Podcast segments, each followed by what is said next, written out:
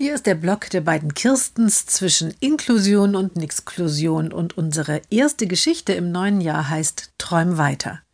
Die Mutter des Jungen hat in einer Online-Zeitung über die Träume ihres Sohnes mit Behinderung geschrieben und dass Martin Luther King mit seinem berühmten Satz I have a dream sein großes Vorbild ist.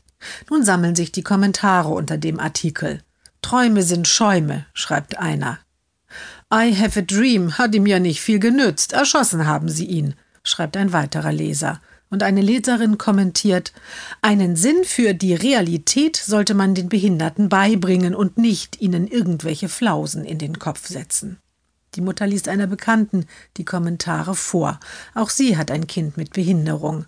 Schrecklich, was da alles steht, sagt diese. Und dann fügt sie hinzu, wenn ich das alles so lese, bin ich ja richtig froh, dass mein Sohn keine Träume hat. Dazu ist er einfach zu behindert.